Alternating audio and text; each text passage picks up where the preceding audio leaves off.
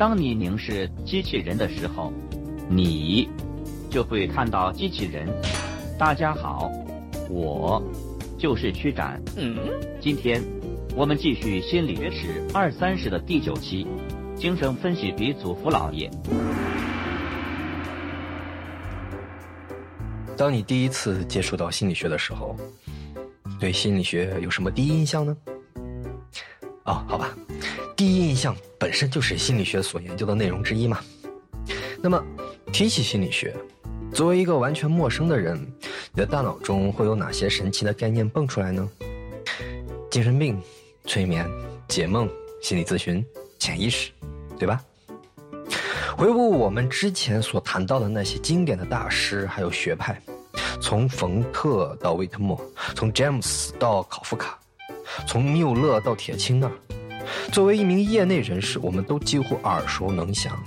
但如果你并不是一名心理学的专业人士，作为一名普通人，似乎压根儿就不知道这些人是干什么的。不过，无论你是否从事于某项专业，我们都知道。所有人都知道，物理学中有一位大师名叫爱因斯坦，经济学中有一位大师名叫亚当·斯密，发明家中有一位大师叫富兰克林。一说到梦的解析、催眠技术、心理治疗，首当其冲需要推崇的第一位大师就是伟大的精神分析学派开创者西格蒙德·弗洛伊德。一八五六年五月六日，西格蒙德·弗洛伊德出生于捷克的普莱波的一个羊毛商的家庭。由于父亲的生意总是接连遭受挫折，弗洛伊德的童年时代几乎都是在迁徙中度过的。最终迁徙到奥地利的维也纳之后，弗洛伊德几乎在这里居住了将近八十年。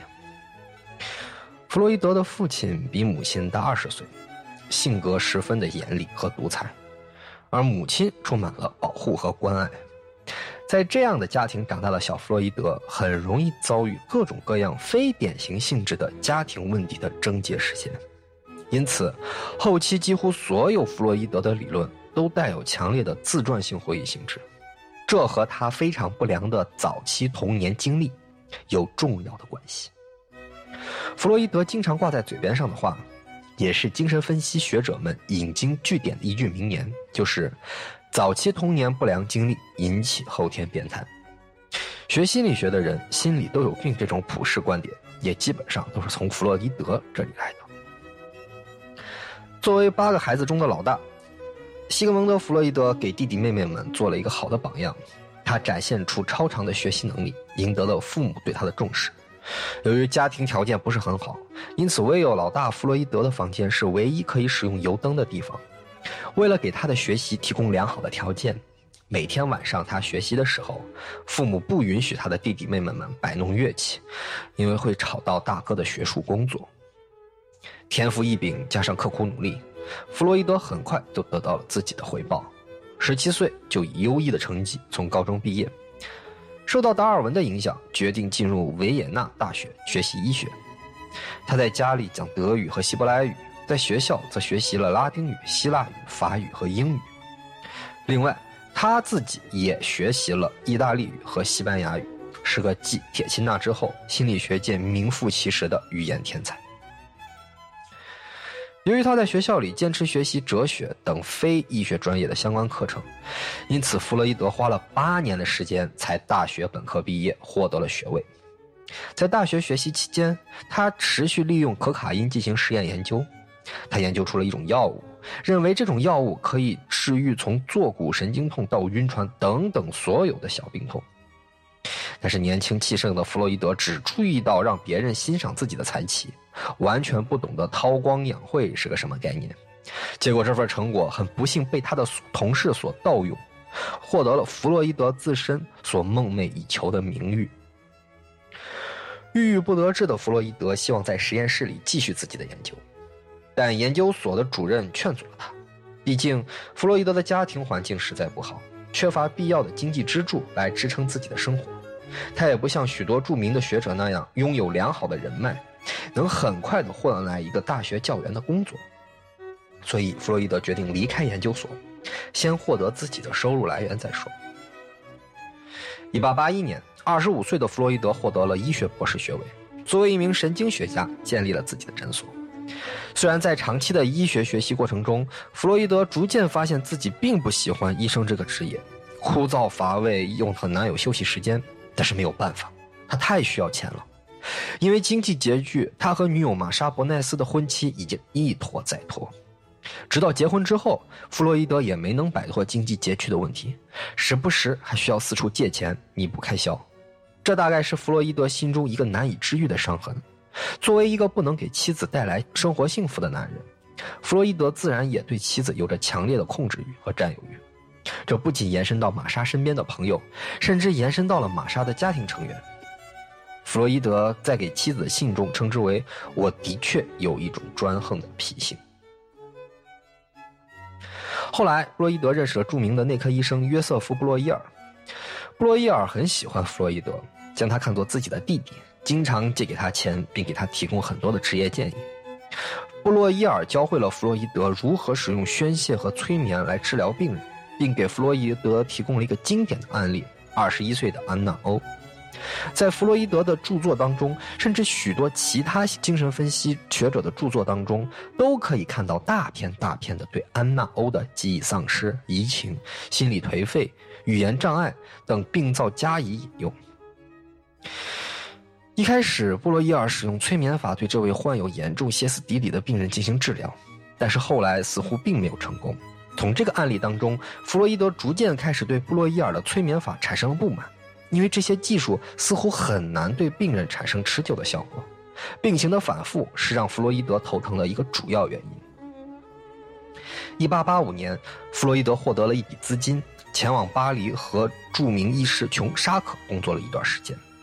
在和沙可工作的日子里，他惊讶地发现，许多神经症的病人其症状大多数都和性方面或者生殖器有很大的关系。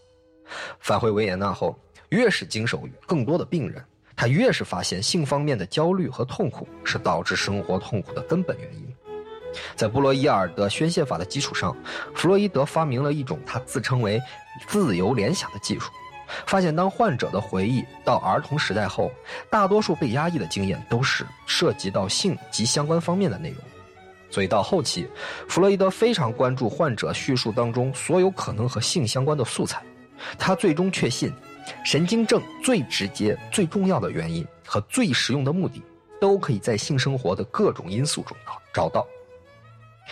这个结论让他亦师亦友的知己布洛伊尔很是不满。一方面是弗洛伊德反对他的催眠技术，另一方面，他对于弗洛伊德声称性是神经症的唯一原因感到顾虑。大胆的弗洛伊德还沉浸在自己的研究成果当中，不顾布洛伊尔的反对。一八九五年，就擅自以两人联名的方式出版了《关于歇斯底里症的研究》这本书。虽然弗洛伊德这时候还没有使用精神分析这个术语，但是学界一致认为，这本大量描写泛性论的书应该标志着精神分析学派的正式建立。弗洛伊德认为自己是正确的，认为没必要搜集其他数据来支持自己。然而，大概是因为早年时代在研究药物的时候被人抢先注册过，所以这才迫使弗洛伊德不顾一切的迅速发表了自己的观点，来满足自己成就的野心。这让布洛伊尔很是不满，随后就决定和弗洛伊德分道扬镳。分道扬镳让弗洛伊德很是痛苦，但更让弗洛伊德坚信自己的结论是正确的。无论如何。这总比承认和挚友的决裂是因为自己错误的固执己见要好得多。他变本加厉地研究性扭曲和性变态在神经症中起到的决定性作用。一八九六年，弗洛伊德向维也纳精神病学和神经学协会提交了一篇论文。论文内容晦涩复杂，但大体讲了一个看似异想天开的结论：多数神经症患者的儿童时代。都存在被父亲强奸或其他性虐待的经历。这个重磅炸弹把协会的所有人都雷到了。协会的主席克拉夫特·艾宾战战兢兢地对弗洛伊德说：“这读上去不像是论文，而是科幻小说。”所有人都对弗洛伊德这个结论感到震惊和愤怒，让弗洛伊德觉得自己好像是一个耍猴的艺人，给学者们看了一场滑稽的马戏。弗洛伊德愤怒地宣称：“所有的批评自己的家伙都是一群该死的笨驴，最后呢，弗洛伊德不再坚持这个一竿子把所有人打死的理论，但他始终都在对性采取消极的态度，并且体验到了强烈的性障碍。他写出了大量文章，指出性欲的危险性，认为性活动是极其低劣并且会玷污身心的行为。很快，弗洛伊德成为自己理论教科书式的范例，因为他自己体验到的性挫折导致了一种奇特的神经官能症。经常处于意识模糊和周期性头疼的问题当中，他给自己的诊断是因为性方面紧张的积累所产生的，尝试自己给自己进行分析，而他用在自己身上并让精神分析名声大噪的，就是他自己所创造的梦的解析。丰富的从医经验让弗洛伊德秉承实证主义的信念，认为任何事物都是有原因的，所以他坚信梦不可能完全没有意义。因为他既是患者又是治疗者，所以没办法自己给自己进行自由联想，所以他每天早晨记录自己的梦境，然后对自己进行自由联想。但是结果却把弗洛伊德狠狠地吓了一跳。最终他得出了一个惊人的结论：他对他自己的父亲存在严重的敌意，因为儿童时代存在对母亲的性渴求。因此，他的精神分析体系的大部分内容都是通过自己的神经症症状和儿童时代的经验而形成。弗洛伊德痛苦地宣称，对他而言，最重要的患者却是他自己。持续两年时间的梦境分析之后，最后的结果就是1900年出版的《梦的解析》。这本被视作弗洛伊德最有价值的著作，精细地描绘了俄狄浦斯情节这种早期童年性欲的特征。这本书成为了大批精神分析者皈依的圣经，也让释梦成为了精神分析的标准技术。这给弗洛伊德带来了极大的成就。从1900年开始，他以至少每年一部论著的速度撰写了许多著作，这也让弗洛伊德得到了世界的关注。不仅是因为他的多产，而且还因为弗洛伊德总是能将他的综合性理论应用到各种主题上。一九零五年，弗洛伊德出版了著名的《性学三论》。自此之后，弗洛伊德经常在家里举办精神分析的讨论会，包括阿德勒、荣格等早期精神分析信徒都加入其中，讨论各种各样的神经症问题。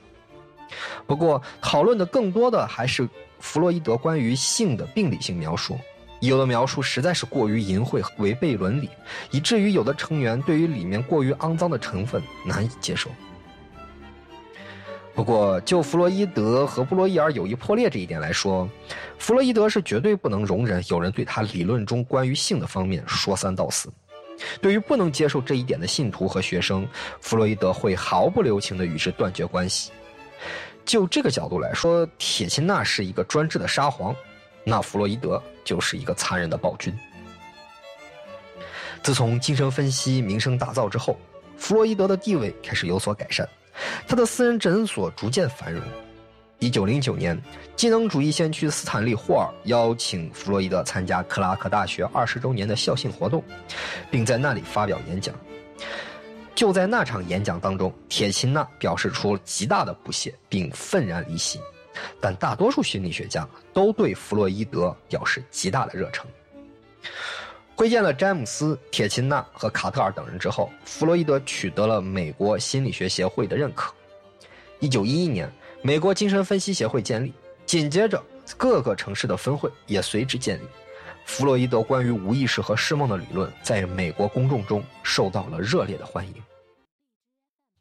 在弗洛伊德走上巅峰时代之后，他却不断迎来人生中最大的打击，与挚友们的决离。虽然很多人都因为弗洛伊德新颖的理论而成为精神分析的信徒，但又会因为弗洛伊德对于性的偏执而和他分道扬镳。就这一点而言，铁钦纳虽然看他不顺眼，但肯定会和弗洛伊德有很多共同语言。一九一一年，弗洛伊德和阿德勒决裂。三年后，被弗洛伊德看作是学派继承人的荣格也决定不再和他站在同一阵线。当弗洛伊德怒气冲冲地抱怨弟子们都对他不忠的时候，他的婶婶却一语中的：“你的麻烦在于你根本不理解他人。”一九二三年，弗洛伊德被确诊患上了口腔癌，身体状况越发糟糕。但更加糟糕的是政治方面对弗洛伊德的压迫。当希特勒掌权之后，德德国官方对待精神分析的态度十分明确：我要把弗洛伊德的书都付之一炬。一九三三年五月，纳粹的公开集会上，当众把弗洛伊德的著作扔进火堆。不像对于格式塔学派，纳粹只是反对其犹太学者，纳粹对于精神分析的根除相当彻底。曾经广为流传的精神分析知识几乎灭绝，以至于现在很多精神分析学派重要的书都无法找到原先的德文版。所有的精神分析学者都外逃后，弗洛伊德却依然坚持留在维也纳。一九三八年，德军开进奥地利之后，一帮纳粹分子就冲进家中抓走了弗洛伊德的女儿安娜。后来，在美国的心理学家对政府施压后，美国政府介入，要求纳粹释放弗洛伊德。出于对女儿安全的考虑，弗洛伊德同意离开家乡，前往英国。而他几个姐妹运气就不那么好了。通通因为纳粹对弗洛伊德的憎恨，死在了集中营里。在英国受到多重打击的弗洛伊德，虽然受到了热烈的招待，但健康状况却持续恶化，口腔癌扩散带给他了极大的痛苦。尽管如此，弗洛伊德依然坚持工作到最后一刻。一九三九年九月二十一日，弗洛伊德让他的私人医生开给他过量的吗啡，结束了他长久以来的痛苦。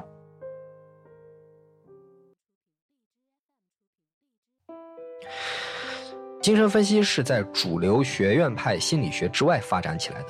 而且多年来情况一直如此。所有的学派都几乎对精神分析关上大门，直到现在的理论心理学家们几乎都不承认精神分析是科学的理论。无为士、卡特尔、华生等人都声称精神分析是神奇宗教、巫毒教，认为弗洛伊德是处在性变态妖魔包围下的。但弗洛伊德的观念却慢慢渗透到美国心理学的教科书当中，弗洛伊德的风头也盖过了所有的心理学家，成为大众心中的心理学狂人，以至于现在有不知心理学，只知道弗洛伊德的现状。虽然和冯特一样遭受到了弟子们的众叛亲离，但弗洛伊德的影响下，精神分析依然在声名狼藉中茁壮成长，成为了行为主义实验心理学之外具备极大影响力的心理学。第二实例。今天的分享到这里就结束了，感谢您的收听。欲知后事如何，请听下回分解。